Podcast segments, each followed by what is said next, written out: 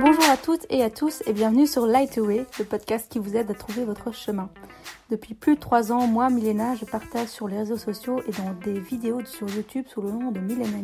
J'ai décidé aujourd'hui de me lancer dans une nouvelle aventure passionnante celle de créer un podcast qui met en lumière des petites étoiles sur Terre. Des hommes et des femmes inspirants et inspirantes autour de l'alimentation saine, de l'écologie, du bien-être et de l'entrepreneuriat belge. Aujourd'hui, je reçois Géraldine Rémy, que vous connaissez peut-être grâce à son fameux livre Les secrets de la licorne, qui retrace son parcours avec beaucoup d'humour et d'autodérision vers un mode de vie plus écologique, plus en accord avec la nature et plus minimaliste. Ancienne professeure de français, Géraldine est aujourd'hui écrivaine, animatrice et conférencière autour de l'écologie et inspiratrice sur les réseaux sociaux. Elle sort aujourd'hui un tout nouveau livre nommé Qui veut la peau de la licorne? sur le sujet de l'éco-anxiété. Elle nous y raconte son cheminement émotionnel afin de briser les tabous à ce sujet. Dans cet échange, elle nous explique ce qu'est l'éco-anxiété et comment elle s'est délestée de la colère et de son anxiété pour mieux vivre au quotidien. Quelles étaient ses passions étant plus jeune? Quel a été son déclic? Quelles sont ses activités actuelles? Comment a-t-elle fait pour être moins en colère et moins extrême? Grâce à quoi elle évolue dans son cheminement et quels sont ses secrets pour avancer de façon positive? Comment a réagi son compagnon mis sur le devant de la scène suite au succès de son premier livre? Dans ce podcast hyper riche, elle répond à toutes ces questions avec authenticité. J'ai été vraiment surprise de la capacité de Géraldine à se remettre en question et à dessiner son chemin avec plus de douceur et plus en accord avec son soi profond et surtout sans masque. Une grande résilience, une quête de simplicité et beaucoup d'humour, ce sont les forces que j'ai retenues de Géraldine. Si les partages autour de l'alimentation saine, de l'écologie, du développement personnel et de l'entrepreneuriat belge vous font vibrer autant que moi, je vous invite, si vous n'avez pas encore eu le temps de le faire, à vous abonner dès maintenant sur l'application que vous êtes en train d'utiliser. Ça prend vraiment une seconde et ça vous permet de ne rater aucun épisode de Light Away. Vous pouvez aussi noter le podcast avec un 5 étoiles et laisser un commentaire avec la raison pour laquelle vous appréciez le podcast et surtout ce qu'il a changé pour vous. Je suis vraiment ravie de vous lire, vous ne savez pas à quel point ça fait vraiment super plaisir d'avoir vos retours. Et je suis ravie de vous inviter maintenant à rejoindre mes échanges avec Géraldine. Hello Géraldine, bienvenue sur Light Away. Je suis vraiment heureuse d'enfin te rencontrer et ben, de te recevoir sur le podcast. Alors, est-ce que tu peux te présenter en quelques mots à nos auditeurs? Euh, Mon nom est, Géraldine Rémy. Euh, j'ai bientôt 33 ans. À la base, je suis professeure de français. Et puis, depuis quelques années, euh, j'ai entamé une transition écologique qui m'a un petit peu fait bifurquer à gauche, à droite. Et donc, aujourd'hui, je suis animatrice éco-citoyenne chez Loupiote. Donc, c'est une association qui éduque au cinéma. Et, et alors, j'écris des livres. Chouette. La première question que j'aime poser à mes invités, c'est euh, ça ressemble à quoi la routine du matin, Géraldine? Ah, c'est marrant, on, ben, m'a jamais posé la question. Alors, ma routine du matin, euh, je me lève, euh, j'ouvre mon réfrigérateur pour prendre de l'hydrolat de romarin que je vaporise sur mon visage et sur mes cheveux parce que ça me fait du bien et que j'ai du mal à me réveiller en fait et ça ça me paraît une bonne façon de me réveiller. Ensuite, je me prépare une infusion que je prépare aussi pour mon copain. Et puis, je prépare généralement un super petit déj euh, hyper sain euh, avec euh, flocons d'avoine, graines de curieux, fruits locaux, graines. Et puis après, généralement, j'ouvre mon agenda et je vois un petit peu ce que je dois faire pendant la journée. Et alors, j'essaye mais je vais t'avouer que sur ce plan-là, c'est plus euh, l'échec que la réussite. Mais j'essaye de m'arrêter de travailler vers 13-14 heures pour aller faire du sport. Et euh, généralement, je travaille, allez, je dirais, jusqu'à 16-17 heures. Et alors le soir, euh, je me, j'essaye de me nourrir de lectures, de documentaires, etc. Et donc ça, c'est un peu ma partie préférée, c'est quand mhm. je peux me renseigner. Prendre du temps euh, pour toi. Prendre du temps pour moi. Et c'est quoi les vertus de l'hydrolat de romarin? Ah, les vertus, euh, en fait, c'est un hydrolat qui euh, purifie, qui purifie la peau. Et bon, on m'a aussi dit qu'il était idéal pour les cheveux, pour les renforcer, etc. Moi, j'avoue qu'en fait, je suis fan de l'odeur et aussi, je sais pas, j'ai du mal à expliquer, mais ça me fait du bien et ça me fait tellement du bien que je me dis que ça doit peut-être avoir des vertus autres sur moi, mais. Sur l'émotionnel, quoi. Oui, sans doute, ouais, sur l'émotionnel, ouais. Trop cool. Euh, qu'est-ce qui t'animait durant l'enfance? Euh, Qu'est-ce qui m'animait durant l'enfance? Euh, J'étais et je suis toujours passionnée de théâtre. Même si évidemment, là, je c'est pas une de mes priorités. En tout cas, je n'en fais pas une de mes priorités, donc voilà. Mais raconter des histoires, je pense que c'est peut-être ça le, le, point commun entre avant et maintenant. C'est vraiment l'idée de raconter des histoires. Euh, J'adorais en fait me plonger dans, dans, un rôle et pouvoir libérer toute une partie de moi à travers un personnage qui n'est pas en réalité moi. Je trouvais que c'était incroyable. Mais ça t'a permis de te, de te comparer, mais dans le bon sens du terme, pour savoir qui tu étais, donc plus apprendre à te connaître ou des choses comme ça, du coup. Ouais. Que tu dirais ça ou... Et puis même, je pense que j'avais une idée assez précise de ce que je voulais, en tout cas de ce que j'étais, non pas sûre, mais quand on me donnait par exemple un rôle de, de méchante, je, je, me sentais tellement éloignée de ça que ça m'éclatait de pouvoir aller euh, plonger dans cette personnalité-là et de me dire tiens, mais tel personnage, qu'est-ce qu'il ferait euh, Ben oui, parce que il est attiré par ça et puis euh, il veut uniquement ça et, puis donc du coup il réagit comme ça et vraiment c'était quelque chose qui m'éclatait quoi. Pouvoir analyser les personnages et me plonger dans la psychologie à travers le théâtre. Et mieux te connaître quoi. Et, savoir que tu voulais pas être tel ou tel personnage oui exactement trop chouette ça. et ça je savais pas que le théâtre faisait partie de ta vie. Est-ce que tu peux du coup nous expliquer un peu en quelques mots ton, ton parcours et tu peux remonter aussi loin que ça te semble pertinent? Ouf. Euh, j'ai l'impression d'avoir 102 ans. Alors. Euh, non, quand même pas, mais bon, il doit y avoir des choses qui remontent à très loin et qui font que tu es là aujourd'hui. Et voilà. Mais euh, ça doit pas être si loin que ça si, si, tu, sens, si tu penses que c'est pas c'est pas intéressant ben, Mon enfance, euh, ce qui me vient en tête, c'est que j'étais très très rêveuse, un peu euh, un petit extraterrestre quoi. Ouais. Euh, Sur la Lune? Ouais, totalement. j'étais tout le temps dans la Lune. Très très très très très bordélique. Et maintenant j'en ris, mais à l'époque c'était une vraie source de souffrance en fait. dans, dans ma classe, j'étais la plus bordélique et je me souviens en primaire que j'avais une de mes profs qui vérifiait régulièrement les bancs. Tu sais, il y avait des bancs que tu pouvais ouvrir et tu pouvais cacher des trucs. Mais nous, c'était ça, quoi. Et quand elle décidait de surveiller les bancs, je veux dire, pour moi, c'était un stress, mais un stress de dingue parce qu'évidemment elle allait trouver des vieilles tartines dans mon banc ou des trucs comme ça et en fait j'étais enfin ouais super bordélique pas du tout organisée et donc du coup euh, je me souviens vraiment m'être dit ça ça doit changer c'est pas possible quoi je rêvais d'être normale sur ce plan-là. Donc euh, vraiment le côté très très rêveur. Euh, un, côté artistique en fait. J'adorais dessiner, j'adorais peindre, j'adorais jouer au théâtre déjà à l'époque, depuis que j'ai 4 ans. Mhm. Donc euh, j'aimais bien tout ce qui me permettait de me sentir libre et créative. Ça c'était vraiment important. Et puis j'ai plein, plein de bons souvenirs.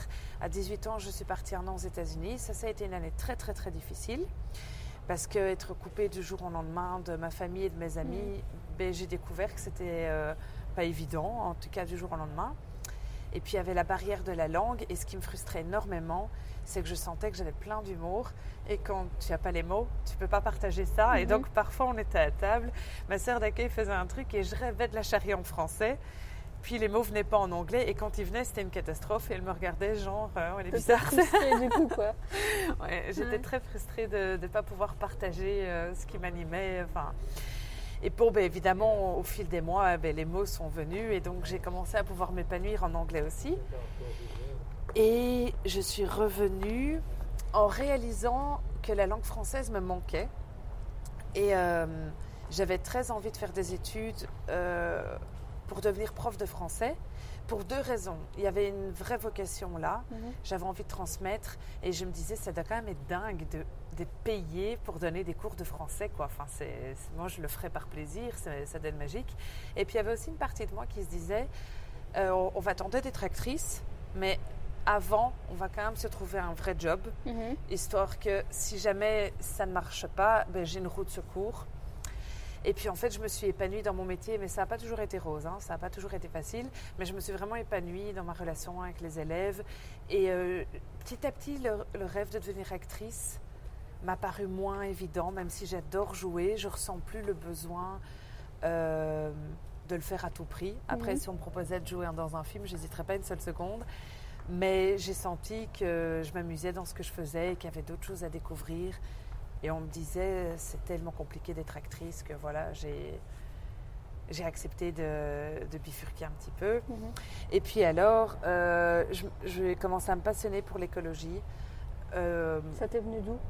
Ça m'est venu d'où? Ben, En fait, c'était quand même assez profond.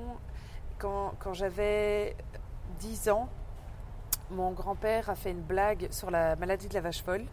Et j'ai pas du tout trouvé ça drôle. Et je suis devenue. Euh, du, jour, enfin, du jour au lendemain, j'ai arrêté de manger du bœuf. J'ai pas repris. Et cette bête blague m'a totalement conscientisée. Je sais que ce verbe n'existait pas, hein, mais m'a totalement fait prendre conscience de l'importance du bien-être animal. Et donc, au fil des années, j'ai commencé à m'intéresser de plus en plus à la question. Et à un moment donné, en 2011-2012, petit à petit, euh, j'ai commencé à me dire tiens, mais en fait, manger bio, euh, c'est mieux pour la planète et puis c'est mieux pour les animaux. Punaise, manger bio, c'est cher. Euh, ben, je suis peut-être pas obligée d'acheter ça en fait. Ça, c'est pas bon pour la planète. Enfin, comment je peux gérer mon budget? Et alors, euh, en une fois, ça a explosé. Je me suis intéressée au zéro déchet. Je me suis intéressée au minimalisme. Je me suis intéressée beaucoup plus à la maltraitance animale, euh, à la maltraitance animale, au maquillage éthique, au voyage, etc. Et en fait, le changement a été totalement holistique. Je suis partie dans tous les mhm, sens et et c'était en parallèle de ton travail de prof, oui. tout ça oui. C'était à, quelle, quelle, période Au début de, ton, de, ta profession ou, plus vers euh, quelques années après Ça a commencé en 2011, mais il y a eu une accélération. Il y a vraiment eu une accélération et je veux dire, à un moment donné, euh, j'étais connue dans mon école comme étant l'une des profs très écolo. Quoi. Mhm. Quelles sont les choses dont tu es le plus fière que tu as réussi à mettre en place dans tes classes et qu'est-ce qui a fait le plus de résonance auprès des enfants? Vois, les choses où tu t'es dit, peut-être qu'il y a des moments où tu étais là, tu étais contre un mur et tu n'arrivais pas à peut-être faire passer ton, ton enthousiasme pour l'écologie. Quelles sont les choses après où tu t'es dit, ah ben là, j'ai trouvé une porte d'entrée et, quelque chose, du coup, qui a eu de l'impact pour eux. Euh, je pense que ma plus grande fierté en matière de pédagogie, c'est quand j'ai euh, assumé le fait d'être extrême. Tu sais, j'expliquais un peu mes prises de conscience en classe et euh, je voyais que j'étais pas toujours dans une bonne énergie. J'étais dans l'énergie euh, de la colère comme ça et ça passait pas spécialement auprès des élèves. Et puis à un moment donné, quand certains élèves ont commencé à me charrier du style euh, Madame, ça vous dérange pas que, que, je prenne un, jus d'orange non vegan? Enfin, des, des trucs. et là, j'ai commencé à rire avec eux et à dire C'est ça, allez-y, charriez-moi, machin. Et là, c'était tout à fait une autre énergie, quoi. Je leur disais, je sais ce que vous allez me dire, vous allez me dire, voilà, que c'est extrême, mais moi, j'estime que... Et en fait, ça a été tout à fait autrement. Il y a eu beaucoup plus d'humilité, beaucoup plus de fluidité, beaucoup plus d'humour. Et à un moment donné, j'ai commencé à leur montrer des films. Par exemple, euh, quand ils me demandaient une sortie de classe ou qu'ils me demandaient euh, une pause, etc. Enfin, une pause, euh, quand on passait d'un chapitre à l'autre, quoi. je leur disais, bon ben voilà, vendredi, on va regarder euh, Captain Fantastic, on va regarder euh, tel film, tel documentaire. Et ça, je me rendais compte que ça donnait lieu à des débats, mais qui étaient incroyables, vraiment qualitatifs. Il y avait un vrai échange, quoi. Donc ils avaient besoin de voir quelque chose d'externe pour se dire, ok, madame, enfin la, la professeure a peut-être raison finalement, puisque je vois. Euh, c'était des choses peut-être plus parlantes ou du visuel dont ils avaient besoin. Oui, c'est ça. Et puis en fait, j'estimais même pas euh, avoir euh, raison. Tu sais, moi, enfin vraiment moi, ce qui m'importait, c'était de semer des graines de réflexion. Mhm, mhm. Mais, enfin, pour tout te dire, un jour, on a analysé une chanson, la corrida, tu vois, et, euh, on l'a analysée en classe. Et il y a une élève qui, a été complètement impactée par cette chanson. Je ne m'y attendais pas du tout. Le lendemain, euh, j'apprends qu'elle a décidé de devenir végétarienne. Ce qui est marrant, c'est que je l'ai appris euh, par, euh, enfin, par ma maman, mais bon, bref. Et, et, en fait, elle m'a un peu fait peur. J'ai été la trouver en disant Mais comment. Enfin, tu, veux devenir végétarienne? Et c'est ton droit le plus strict, hein, mais quel est le rapport exactement avec la chanson? Mhm. Évidemment, c'est lié à la condition animale, donc je m'attendais à ça. Mais à un moment donné, je lui dis, OK, écoute, c'est une, une décision qui est intéressante. Juste, prends le temps de voir si c'est quelque chose qui te convient. Tu vois Je mhm. Je voulais pas que du jour au lendemain, j'ai touché un point tellement sensible euh, qu'elle passe dans un extrême. Et donc, tu vois, c'est juste pour dire que j'ai jamais vraiment eu la prétention d'en faire des écolos, des militants, des activistes, des végétariens, etc. Mais ce qui m'intéressait, c'était de les faire réfléchir. Et quand eux prenaient une décision, limite j'étais étonnée que ce soit si rapide quoi. Ouais, tu, disais en fait ne va peut-être pas dans ce sens-là trop rapidement. Euh, tu disais mais non en fait euh, prenez le N'y va pas, prends le temps, fais ça à ton aise. Alors que toi peut-être que dans une certaine dans un certain moment tu y allais vraiment euh, les deux pieds dans le ah plat oui. et ah oui tout à fait. Et tu disais mais enfin en fait non c'est peut-être pas les bonnes choses pour eux. Et... En fait c'était vraiment ça le message que j'avais envie de transmettre c'est j'ai fait j'ai fait des choix qui peuvent sembler extrêmes qui sont bons pour moi maintenant faites pas les mêmes.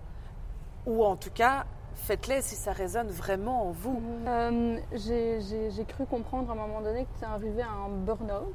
Oui. Euh, pourquoi et, comment tu en es arrivé là, tu penses? Il y a eu plusieurs facteurs. Euh, je pense que quand j'ai commencé ma carrière de prof, je me suis. Enfin, j'ai j'étais trop dure envers moi-même, quoi. Mhm, tu vois, beaucoup, beaucoup de pression. Euh, je voulais à tout prix être un, professeur euh, apprécié, enfin, euh, qu'on me félicite pour la qualité de mon travail, etc. Et en fait, ça, plus la pression que je me mettais dans mon engagement écologique, plus normalement, enfin, tu sais, dans, dans certains burn-out est une cause externe qui est parfaitement identifiable. Ici, j'ai quand même l'impression que c'était mon mode de fonctionnement qui m'a amené à, ce burn-out. Donc un mode interne. Oui, et pourtant, vraiment, être prof, c'est vraiment pas facile.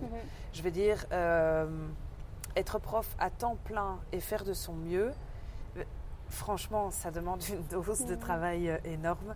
Et donc, euh, je ne dis pas du tout que l'enseignement n'a rien à voir. Enfin, l'enseignement, c'est un métier qui est vraiment pas évident. Mais je ne me suis pas épargnée, quoi du tout. Voilà. Et, maintenant, je, le jour où je retourne dans l'enseignement, je serai obligée euh, de fonctionner un petit peu différemment. Je ne peux plus faire comme j'ai fait. quoi.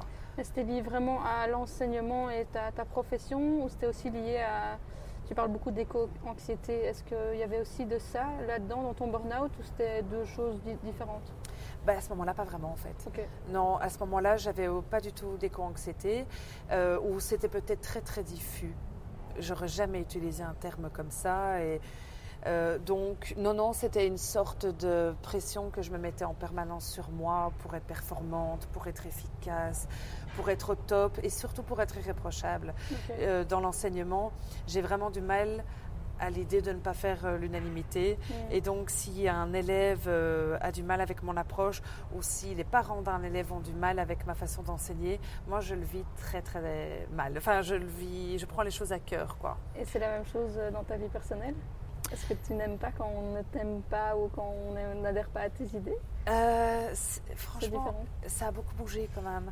Et tu vois, ici, le fait de publier un livre sur l'éco-anxiété, je ne vais pas du tout faire l'unanimité parce que c'est tellement intime, c'est enfin c'est au cœur de tous les tabous en fait, hein, mhm. les anxiété. Et si je parviens à publier un livre sur ça aujourd'hui, c'est justement parce que j'ai pris du recul et que ça me dérange absolument pas qu'on puisse me dire ah c'est ta vérité bah c'est pas la mienne bah ouais ok bah, c'est la mienne tu t'affirmes euh, en fait tu oui. à t'affirmer euh. mais le burn-out a dû m'aider à, à, être plus mature sur ce plan sur ce plan là quoi ouais. Et euh, pour parler de, continuer à parler de d'éco-anxiété, quelles ont été les étapes clés que tu as passées pour pouvoir surmonter ton éco-anxiété Oui, euh, ça a été long et ça a été diffus. Euh, donc déjà, je vais quand même préciser pour ceux qui nous écoutent que l'éco-anxiété, c'est la peur de l'avenir liée au réchauffement climatique, liée aux dégradations environnementales. Euh, moi, j'ai commencé à ressentir de l'éco-anxiété en lisant le livre de Pablo Servigne et Raphaël Stevens qui s'appelle Comment tout peut s'effondrer. en fait, c'est un livre scientifique. Et donc, à aucun moment, ils disent euh, on va tous mourir, machin. Mais c'est c'est des chiffres comme ça qui se suivent. Et en fait, au bout d'un moment, tu te dis mais il n'y a pas de retour en arrière possible. Mhm, mhm. C'est, enfin, je veux dire, le, notre monde va complètement changer et les gens s'en rendent pas compte et on continue à, à commander des trucs, enfin, sur, euh, sur Amazon, machin, à, à, consommer euh, des fruits qui viennent de l'autre bout du monde et on se rend absolument pas compte que c'est pas durable, quoi donc là, j'ai vraiment commencé à éprouver beaucoup d'éco-anxiété et ce qui m'a permis d'en sortir, euh, franchement, c'est une, vraie, c'est une question qu'on me posera sans doute et donc il faudrait que je synthétise ma pensée, mais c'est pas pour rien que j'ai écrit un livre sur ce sujet. Euh, Déjà, c'est très difficile à expliquer parce qu'à un moment donné, j'ai juste senti un lâcher prise et je ne sais pas exactement d'où il est venu. Ok. Ouais. À un moment donné, j'étais plus tellement dans mon esprit à analyser les chiffres. C'est le temps qui a fait aussi que tu as Ouais. pris du recul Peut-être le temps, peut-être euh, le fait d'avoir été tellement loin dans l'introspection que c'est comme si je me suis un peu rencontrée et je sais pas, je me suis sentie plus forte, je me suis sentie plus, plus résiliente et je parle, quand je dis résilience, je parle vraiment de résilience intérieure. Mhm. Et puis c'est le fait d'avoir euh, pris tellement de recul. À un moment donné, j'ai regardé en arrière et je me suis dit, mais j'ai fait n'importe quoi. Et j'ai trouvé ça drôle. Et puis euh, il y a eu beaucoup de choses. hein. Par exemple, euh, il y a eu un vrai retour à la nature. Mhm.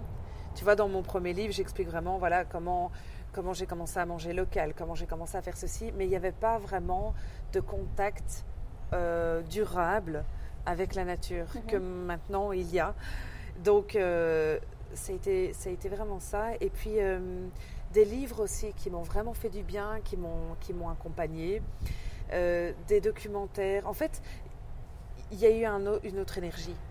J'ai entendu que tu parlais beaucoup d'en fait, de retour sur soi et prendre soin de soi au lieu Oui. de vraiment euh, te tourner vers l'extérieur et te dire en fait euh, le monde autour de moi enfin, est en train de s'effondrer. Mais en fait, tu étais en train toi-même de t'effondrer aussi et qu'à un moment donné, tu as pris une conscience que tu devais en fait prendre soin de toi pour.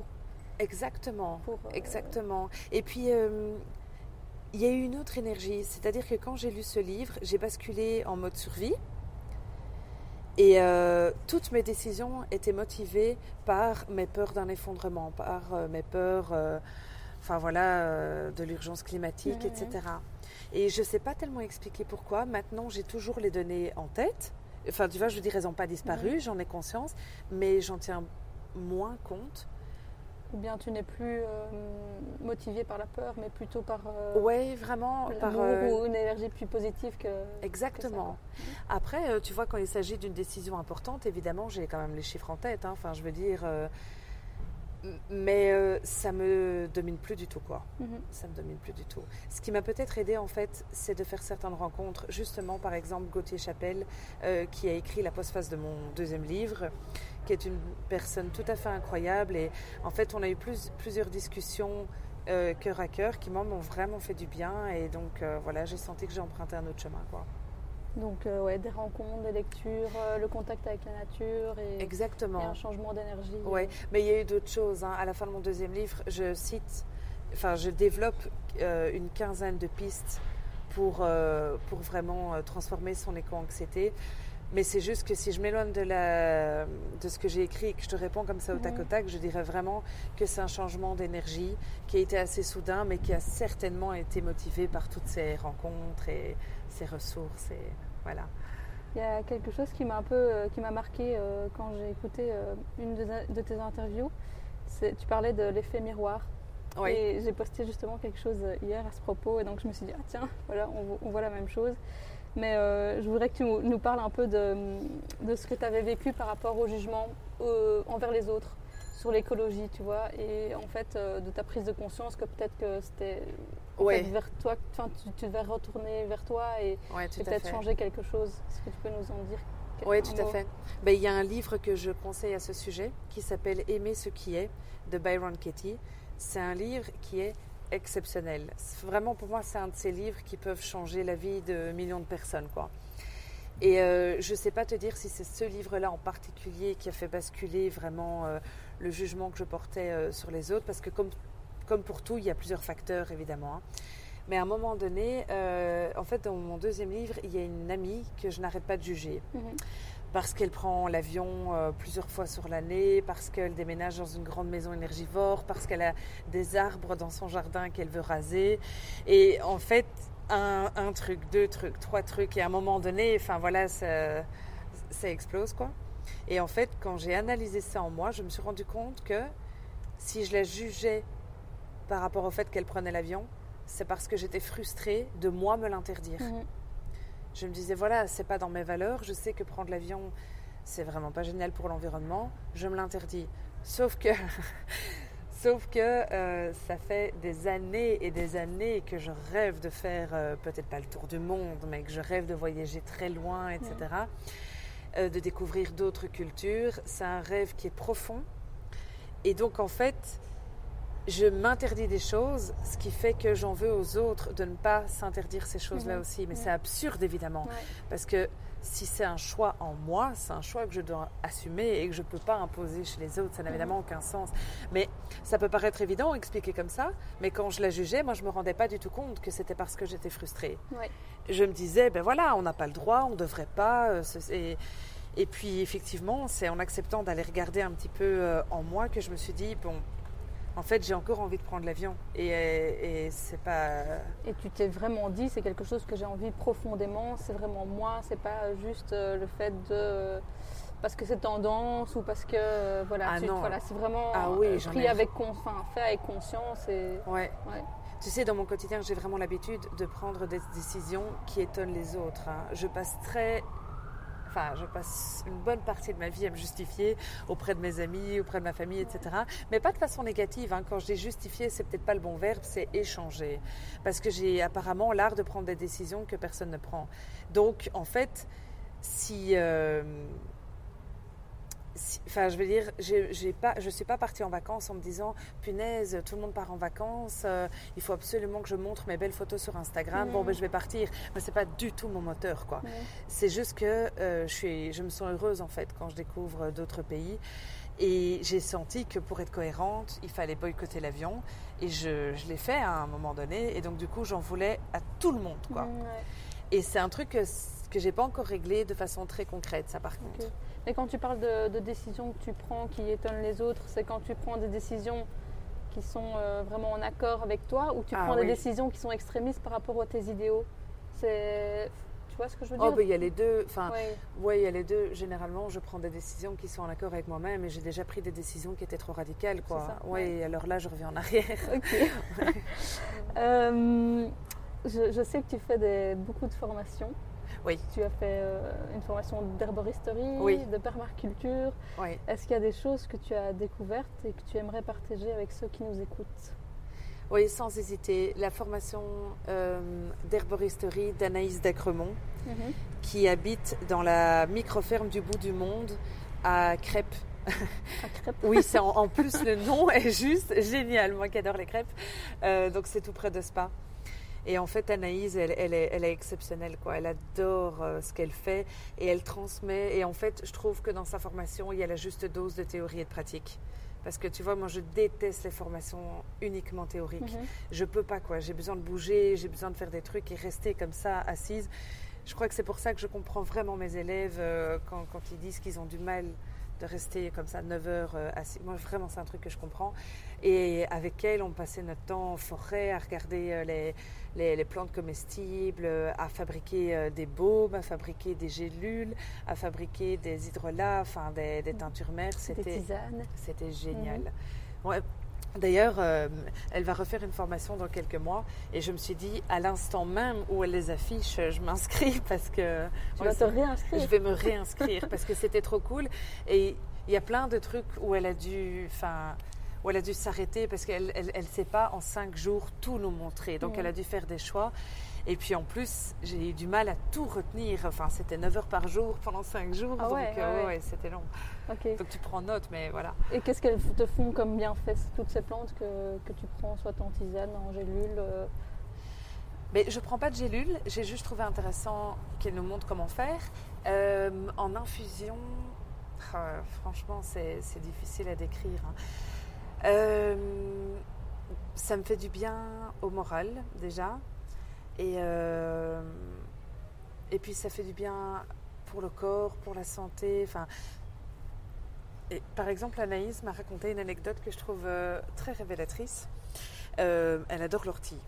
Et l'ortie, c'est la plante enfin, vitaminée, Ouais. miracle, enfin, avec plein de minéraux, etc. Et donc, chez eux, elle et son compagnon, ben, ils boivent beaucoup, beaucoup de tisane aux orties. Et son compagnon a commencé à avoir des changements physiques sur lui euh, tellement il était en forme et, Ah ouais. et- ouais, tellement il prenait de vitamines grâce à ça. Quoi. Et je ne vais pas en dire plus parce que je ne sais pas si je peux le dire, mais vraiment il a, il a, il a vu et il a repéré sur lui des changements euh, physiques tellement ça lui apportait des vitamines. Quoi. C'est Ouais. marrant parce que j'ai fait justement une cure de tisane d'ortie pendant une semaine, donc je vais continuer du coup. Ah ben voilà, c'est ça. Ouais. Mais c'est fou parce que l'ortie ne coûte rien, on va juste la, la- la cueillir, on fait des tisanes, des soupes, euh, plein de choses. ouais, exactement. Euh, et en permaculture, est-ce qu'il y a des, des- des infos que, tu aimerais bien partager avec nous? Euh. donner envie peut-être plus aux gens de... de- de s'intéresser à la permaculture. Mais franchement, c'était une formation à faire. Je le regrette absolument pas, surtout que le formateur euh, à la ferme de Desnier, il est, il est génial, quoi. Il s'appelle Eric Leuk. Euh, ce qu'il y a, c'est que moi, j'ai- du mal avec les formations avec beaucoup de théorie. Et euh, j'ai trouvé que c'était une formation qui était fort euh, basée sur la théorie. Mhm. Et je crois que c'est normal parce que la permaculture, c'est pas uniquement euh, jardiner sans pesticides, c'est toute une philosophie. Mais le truc, c'est que j'étais extrêmement renseignée avant de faire mon PDC de permaculture. Et donc pour moi, la formation était trop théorique, Mhm. alors que pour la majorité des gens, c'était parfait, quoi. Mais pour moi, c'était trop théorique. Mais tu as mis en pratique du coup? Comme tu connaissais la théorie, est-ce que tu as déjà mis en pratique ou c'est dans tes projets futurs? Oui et non, parce que j'avais déjà beaucoup mis en pratique en fait. Et donc, c'était une formation qui était extrêmement intéressante pour rencontrer des gens, pour écouter Eric, enfin, qui a plein de choses à dire. euh, et euh, mais c'est vrai qu'après deux semaines, moi, je- je- enfin voilà, j'avais hâte de, de retourner un peu euh, dans mon quotidien euh, et dans mes projets, quoi. Trop chouette. Euh, Est-ce que tu peux nous raconter une anecdote depuis que tu as commencé à t'engager bah, Une anecdote que nos auditeurs ne connaissent pas? Hum, Récemment, j'ai voulu me faire un masque à la banane. Bon, déjà, je culpabilise d'acheter encore des bananes, mais voilà, je, je le fais. Et, euh, et du coup, là, quand j'ai vu que cette banane était euh, en train de noircir, je me suis dit, ah non, non, non, non. Donc, j'ai cherché euh, à faire quelque chose avec. Et je trouve une recette de masque à la banane pour la peau. Ouais. Je me dis, ok, nickel, je vais faire ça. Sauf que j'ai pas respecté une des consignes qui était de laisser le masque à la banane plus d'une heure au frigo. Mais donc, en fait, quand j'ai appliqué le masque à la banane, il coulait tout au long de mon, enfin, tout au long de mon visage. C'était vraiment pas agréable. Et la banane est tombée sur le tapis. Et elle a, elle a séché. Et du coup, j'ai dû couper avec une paire de ciseaux des franges de mon tapis avec des- de la banane collée dessus. Et je me suis dit, si Dimitri, donc mon, mon, mon copain, me voit, il me tue. Donc euh, voilà. Je suppose que c'est pas la première fois qu'il y a des choses sur lesquelles il peut te rigoler de toi. Et clairement, clairement. Mais enfin bon, couper des franges de mon tapis, ça je me suis dit, ça passera pas. Trop drôle. Et euh, en parlant de Dimitri, tu en as parlé déjà dès le début dans, dans ton, pre- dans ton premier livre. Et Oui. tu l'as un peu mis en avant sur le devant de la scène comme ça. Oui. Comment il a réagi euh, au début et enfin, s'il a réagi différemment au début que maintenant ou, ou pas? Mais c'est une très très bonne question. En fait, Dimitri ne s'attendait pas au succès du premier livre parce que je crois que c'est quelqu'un qui, euh, qui a du mal à, à- à anticiper euh, enfin, voilà, certaines, euh, certaines situations comme ça. Et donc, quand mon livre est sorti, il s'attendait à être un petit peu charrié dans nos proches, mais pas du tout à ce que ça aille au-delà. Ouais. Et à un moment donné, euh, c'est quelqu'un de très pudique. Et à un moment donné, il s'est dit ouf, mais en fait, il y a plein de gens qui ont lu, enfin, qui savent comment je pense et tout. Et donc, il, il a eu un peu à un moment donné un, un vertige, ce qui fait que pour le deuxième livre, euh, avant que je l'envoie à la publication, il l'a vraiment relu pour être sûr euh, d'être euh, d'accord avec tout. Et euh, après, enfin. Moi, je le vois pas du tout comme ça. À partir du moment où, où- où je dis la vérité, je trouve ça drôle. Et c'est quelqu'un que, que j'admire tellement que je ne peux pas raconter quelque chose qui le fasse passer pour un idiot parce Ouais. qu'il il est, il est malin, il est ouvert d'esprit, il est super comique. Enfin, donc pour moi, c'était que du positif. Là où ça a été un tout petit peu plus chaud, c'est par rapport à ce que je raconte sur mes amis. Moi, j'ai- une amie euh, dont je parle à de nombreuses reprises dans le livre. Et là, j'ai dû tout lui faire lire parce que je parlais beaucoup trop d'elle. Et en plus, c'est des passages qui sont hilarants, mais je voulais pas qu'elle s'imagine que je me moque d'elle. Ouais. Donc il fallait qu'elle lise vraiment et qu'elle me donne son aval. Et quand elle a lu ça, elle m'a dit bah, c'est c'est vrai, donc pas de souci, je le prends pas mal, tu peux, tu peux le lire. Mais tes livres, finalement, c'est vraiment une. C'est comme, tu dirais, plus une autobiographie ou c'est vraiment. C'est un peu quand même romancé, quelque part? C'est pas romancé. Par contre, euh, j'ai changé des détails pour protéger l'anonymat de certaines personnes. Par exemple, euh, dans mon deuxième livre, euh, tous les noms de mes élèves ont été changés. C'est pas possible. Enfin, Non, ouais. ouais, il, je fa- comprends. c'est- non, il fallait que je protège leur anonymat. Et alors, parfois, quand c'était flagrant que je parlais de tel élève, ben pour lui protéger son anonymat parmi les élèves, je changeais une ou deux caractéristiques. Par exemple, je vais, je vais dire n'importe quoi, hein, mais si c'était un petit blond, je vais décrire dans le livre, enfin, qui, qui secoue euh, ses cheveux noirs, enfin, juste histoire ouais, ouais. qu'on ne puisse pas l'identifier. Ça, ça, je trouve ça super important. Mais par contre, c'est réellement tout un processus. Personnel. Oui, et j'ai pas cherché à romancer. Maintenant, évidemment, j'imagine que dans l'écriture, il n'y a rien à faire. On sent que c'est ma vérité et pas Mhm. forcément la vérité. Et peut-être que certains collègues à moi ou que certains, certains élèves qui ont vécu certaines scènes vont se dire Tiens, c'est marrant qu'elle l'ait pris comme ça. Moi, je n'ai pas ressenti que c'était si. euh, je sais pas, si extrême, si ceci, etc. Mhm. Mais en tout cas, dans mon esprit, c'est pas romancé, quoi. Ouais. Est-ce que tu peux nous donner un peu euh, un aperçu du premier et du deuxième livre et quelle, était, quelle est la différence entre les, entre les deux? Entre les deux, oui. Ouais. Alors, Même le si tu en as déjà parlé, hein, pardon, je te coupe, mais tu as Pas déjà parlé d'éco-anxiété dans le deuxième et dans le premier, c'était vraiment tes débuts, de- enfin, la démarche, c'est exactement les débuts ça. de la démarche. Oui, c'est exactement ça. Le premier livre, euh, il est très très joyeux. C'est vraiment un livre positif et c'est un livre que j'ai écrit pour euh, semer de vraies graines de réflexion et il a, il a atteint son objectif, je pense, parce que de très nombreux lecteurs et lectrices sont venus en me disant, euh, voilà, j'ai offert le livre à ma maman, elle me comprend dix fois mieux, euh, voilà, euh, mes élèves l'ont lu, enfin, du coup, on a eu des chouettes débats. Donc, c'est, en fait, on s'identifie à moi, et en même temps, je vais dans de tels extrêmes que c'est hilarant. Enfin, je crois ouais. que c'est drôle. Ouais. En tout cas, je l'ai vraiment écrit pour ça, pour qu'on puisse se moquer allègrement de mes extrêmes. Et du coup, on ne peut pas s'empêcher de se poser la question tiens, moi, j'irai pas plus loin en fait. Mais maintenant qu'elle explique, je comprends pourquoi elle Ouais, le fait, ouais. mais moi, j'aurais jamais été si loin. Le deuxième, c'est un sujet qui est en fait un peu plus sombre, qui est l'éco-anxiété. L'éco-anxiété, c'est pas super fun. C'est euh, la, donc la, la peur de l'avenir.